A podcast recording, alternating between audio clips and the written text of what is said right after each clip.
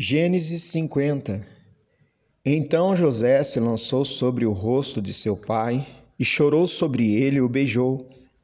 E José ordenou a seus servos, os médicos, que embalsamassem o seu pai, e os médicos embalsamaram Israel. E cumpriram-se quarenta dias, porque assim se cumprem os dias daqueles que se embalsamam. E os egípcios o choraram setenta dias.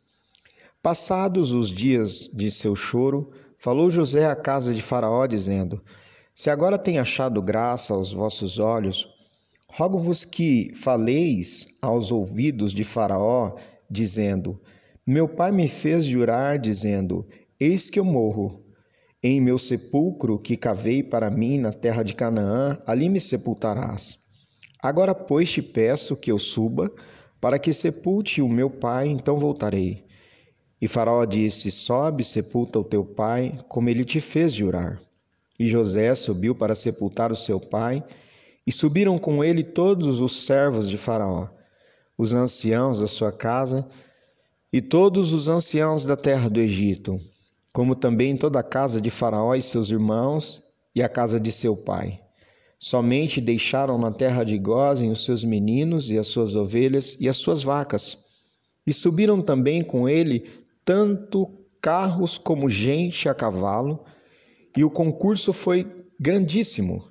Chegando eles, pois, à eira do espinhal, que está além do Jordão, fizeram um grande e gravíssimo pranto. E fez a seu pai um grande pranto por sete dias.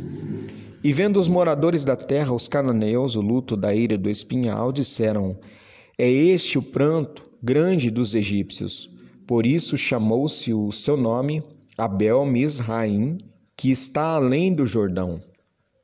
E fizeram-lhe os seus filhos assim como ele lhes ordenara, pois os seus filhos o levaram à terra de Canaã e o sepultaram na cova do campo de Macpela, que Abraão tinha comprado com o campo por herança de sepultura a Efrão, Eteu, em frente de Manre. Depois tornou José para o Egito, ele e seus irmãos, e todos os que com ele subiram a sepultar a seu pai, depois de haver sepultado seu pai. Vendo então os irmãos de José que o seu pai já estava morto, disseram: Porventura nos aborrecerá José e nos pagará certamente todo o mal que lhe fizemos.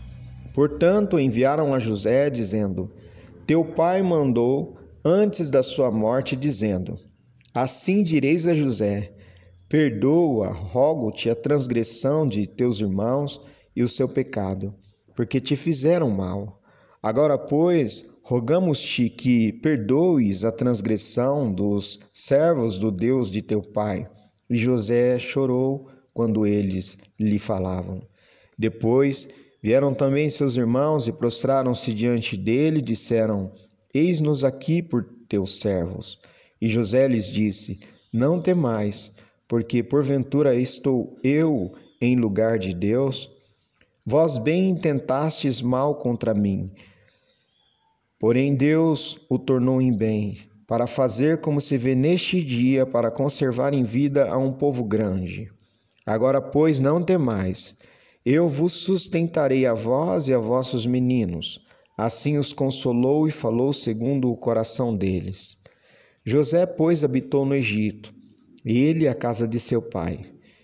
E viveu José cento e dez anos. E viu José os filhos de Efraim, da terceira geração. Também os filhos de Maquir, filho de Manassés, nasceram sobre os joelhos de José. E disse José a seus irmãos: Eu morro, mas Deus certamente vos visitará e vos fará subir desta terra para a terra que jurou a Abraão, a Isaque e a Jacó. E José fez jurar os filhos de Israel, dizendo: Certamente vos visitará Deus e fareis transportar os meus ossos daqui.